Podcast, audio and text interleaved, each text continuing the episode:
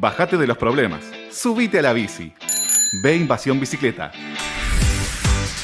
Donde los lunes son menos lunes.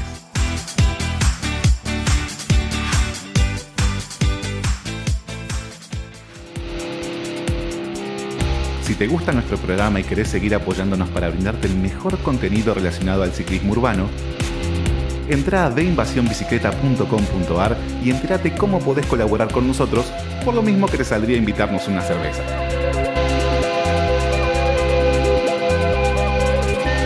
Ayúdanos a mantener este espacio para seguir promoviendo el ciclismo urbano. Colaborando además, vas a estar participando de los sorteos y beneficios que anunciemos durante la temporada.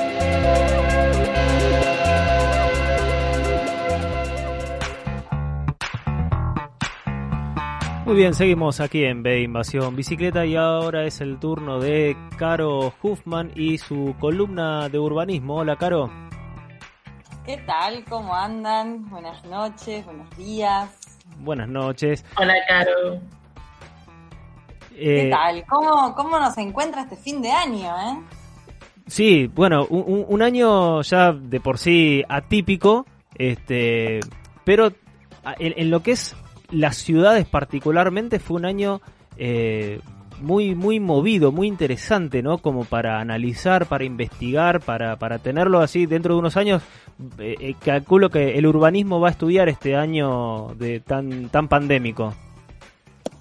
me parece que sí, me parece que ha dejado, ha, ha puesto la luz en muchos temas que venían siendo ya cuestiones a, tratar, problemáticas, eh, situaciones eh, a revisar y me parece que este año ha hecho que esto se imponga bastante como en la agenda, como temática y como algo a resolver medio inmediato, ¿no? Sí, totalmente.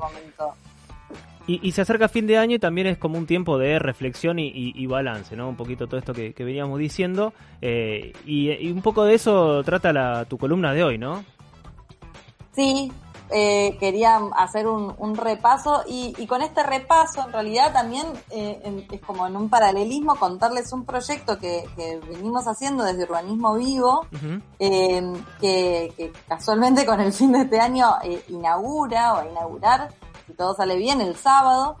Eh, justamente un poco me parece que retrata o refleja eh, las cuestiones estas que se estuvieron trabajando y hablando y debatiendo tanto este año, que es esta cuestión como de la ciudad de cercanía, ¿no? Sí. Eh, y esta ciudad de los 15 minutos, que también tanto se habló, y, la, la, importancia del poder caminar y el peatón, pero sobre todo como este espacio del cuidado de digo, de esta ciudad que cuida o cómo nos y, de los cuidados y que justamente como la, la, cercanía, la capacidad de, caminar, eh, de poder andar en bici, nos permitía no solo una, una vida y una ciudad más saludable de, esparcimiento y de ese era el momento que podíamos salir de nuestras casas, sino de eh, también como de mucha conexión con el entorno, de, de cuanto más pudiésemos hacer en nuestra inmediatez, reflejaba una cuestión de mayor diversidad y concentración de, de, un barrio más compacto y, como con más eh, diversidad y opciones. Sí, un, eh, poco, perdóname, eh, esto de revalorizar el barrio, vos bien lo, lo decías. De repente, durante tantos años, los grandes lugares atractores de, público, no sé, imagino los shoppings, los centros comerciales, todos los lugares estos masivos, eh, un, poco fueron en contra de la vida barrial y, de repente, como vos decís, eh, cuando nos encontramos encerrados y que podíamos salir a lugares súper restringidos, apareció el barrio y los espacios de cercanía como el, gran oasis eh, de las ciudades. Total, eh, total, y en esta cosa, digo, como también de este contraste que decís de entre el shopping a una cuestión como de un anonimato absoluto, ¿no? Como de vivir muy eh, anónimos entre nosotros, de pronto pasamos a también, ¿no? Como una cuestión barrial en donde aún con barbijos nos empezamos a reconocer entre vecines, nos empezamos a ayudar, ya no estamos tan solos, la comunidad del propio edificio se convierte en algo más eh, de intercambio, de vuelta, los locales de cercanía pasan a ser algo más cotidiano, eh, y entonces entre, entre los locales mismos y los, y, los vecinos empiezan a, vincularse cada vez más, ¿no? Como del comercio local puesto en valor en su máxima expresión, ya no desde el anonimato, sino como desde esta importancia de los cuidados. Em, y cómo esta, este barrio, ¿no? Y cómo la, gente que habita estos barrios empieza a verse reflejada y empieza a verse como absolutamente identificado en una cosa en donde antes compartíamos quizás nuestra residencia laboral eh, y de vivienda en dos barrios muy distintos, de pronto se concentra todo en el mismo lugar, se concentra, bueno, eh, en la misma casa, pero sobre todo como en el desarrollo del barrio muy próximo. Claro. Con eh, esto, sí. No, perdón, eh, quería. Eh, para, quienes recién se están sumando a este programa, estamos hablando con Caro Huffman, que está en su columna de, urbanismo haciendo un repaso de lo que, de lo que fue este año tan atípico. y te decía, Caro, o te iba a comentar, que también fue un año en donde se aceleraron muchos procesos que se venían dando, porque esto de la ciudad de 15 minutos no es algo que apareció ahora, sino que se venía como discutiendo, teorizando y siempre encontraba algún freno o alguna resistencia, ya sea por el lado del el, lobby inmobiliario o, quienes son como más conservadores en cuanto a la ciudad. También pasó con el ciclismo, o sea, las avenidas Córdoba y Corrientes que eh, de repente durante tantos años venían diciendo no, por avenidas no se puede, por avenidas peligroso, por avenida esto, por avenida lo otro, resultaron que pusieron ciclovías en las avenidas y son un éxito. Total, me parece que hay algo muy fuerte de esta pandemia, ¿no? Que, bien decís, eh, por tantos años se quiso tanta cosa, ¿no? Y la planificación y los tiempos y las certezas eh, nos, evitaron de, poder efectivamente implementar estos cambios. Me parece que algo de, de, lo fuerte de esta pandemia, y lo voy a decir así, es que nos pateó el tablero, ¿no? Totalmente. Hay algo acá de, de la, de, del reconocer la incertidumbre, del poder reconocer que un, de que no, no, no hay planificación para semejante cosa y que por ahí eh, necesitamos ciudades que puedan, digo, como tenemos ciudades resilientes, quizás necesitamos ciudades que puedan tener estas, estas situaciones de transformación inmediata, ¿no? y, y, casi de eh, como de, de, experimentar y de probar cosas distintas y de que estas grandes obras de infraestructura tan permanentes que, que nos diseñaba el, el, modernismo, ¿no? Y que también la zonificación y que las autopistas y cosas, cuestiones tan estructurales y rígidas que finalmente terminan eh, como eh, rigidizando estructuras sociales muy complejas, ¿no? Porque obviamente no todo el mundo puede acceder a esta ciudad de 15 minutos de la que venimos hablando hace un montón y que,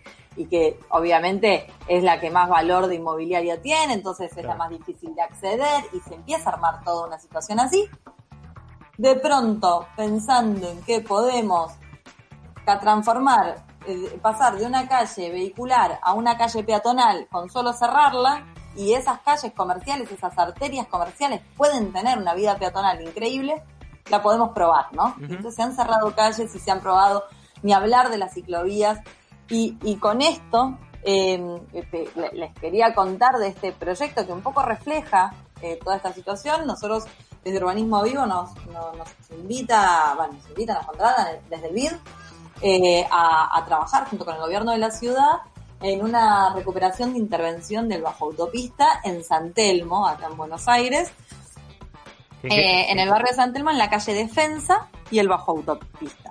¿Y en, qué eh, consiste, en qué consiste este trabajo de recuperación? Porque eh, cuando pensamos en los bajo autopistas siempre nos viene una imagen de oscuridad, suciedad, como un lugar medio abandonado o con un uso medio marginal, como no sé, estacionamiento o a lo sumo como canchas de fútbol o algunas cosas por el estilo.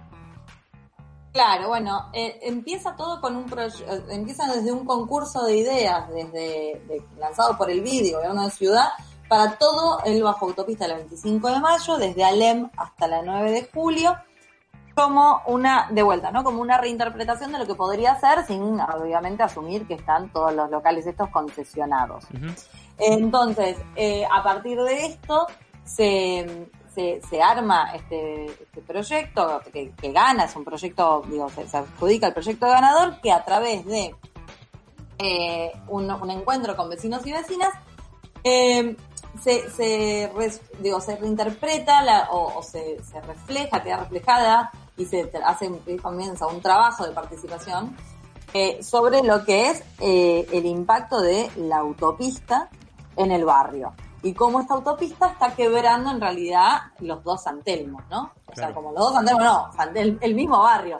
Y cómo se viene de la Plaza Dorrego y esta autopista, ¿no? ya empiezan a crearse diferentes barreras, que es Avenida San Juan, de pronto la autopista, y todo esto que va haciendo que eh, toda la movida que sucede en San Telmo, si se quiere, céntrico y turístico, más bien turístico, no céntrico, sino turístico, no llega a eh, permear o no llega a conectar con todo el resto de San Telmo hasta eh, Plaza Lesama, Parque Lesama. Entonces, en este, en esta recuperación y revitalización de bajo autopista, también lo que se espera justamente es conectar tanto Parque Lesama con Plaza Dorrego, que la, mismo la feria, ¿no? Se detiene ahí.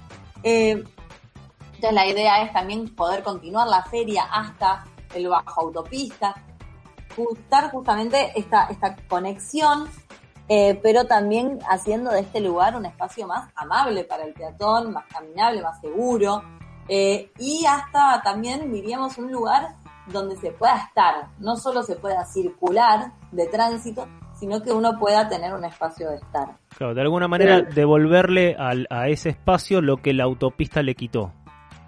Claro, sí, totalmente. No solo lo que la autopista le quitó, sino también lo que la autopista provocó como consecuencia de la aparición de esta autopista, ¿no? Porque no solo es eh, que, bueno, eh, eh, esto interrumpe, sino que lo interrumpe de una forma en donde hay un degradamiento en, la, en el área. Claro. Sí, ibas a decir algo, Chila.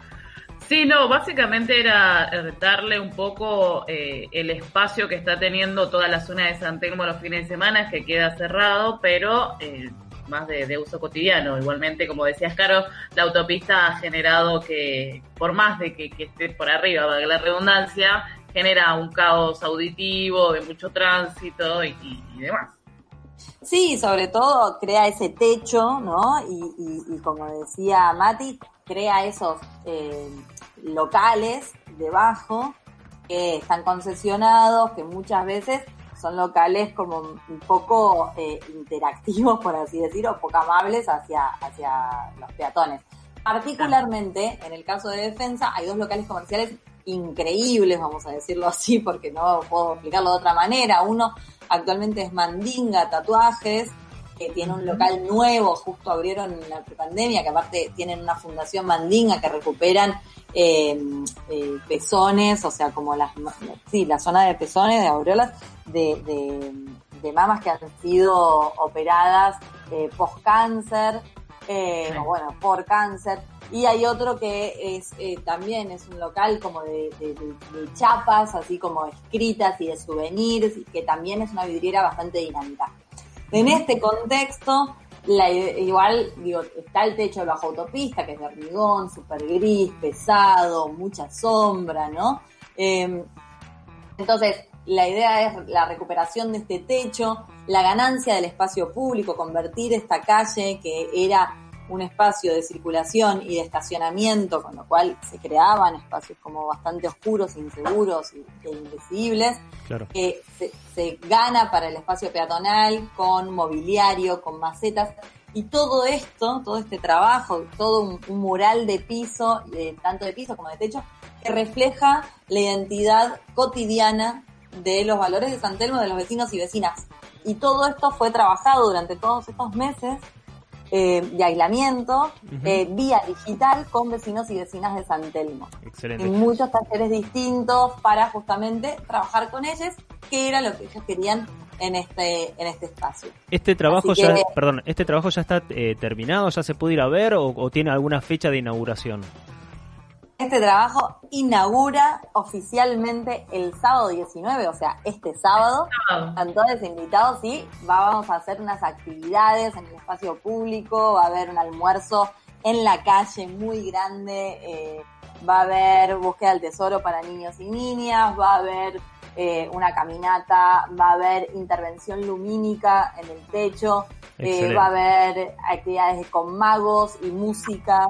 Eh, bueno, vamos a hacer como una... Una fiesta, una, una, fiesta de inauguración, como corresponde de, la recuperación de espacio para los vecinos y las vecinas de, de esa zona del Bajo Autopista. Así que para festejar haber ganado todo ese espacio que era para el vehículo y que degradaba para la gente y su uso y un, mejor habitar, habitar del espacio ese. Así que están invitadas, están invitadas a, el sábado y una vez que después esté el sábado terminado, a verlo y a contarnos lo que opinan, a dejarnos sus comentarios, el feedback. La verdad es que es un proyecto muy, muy grande, de mucho tiempo.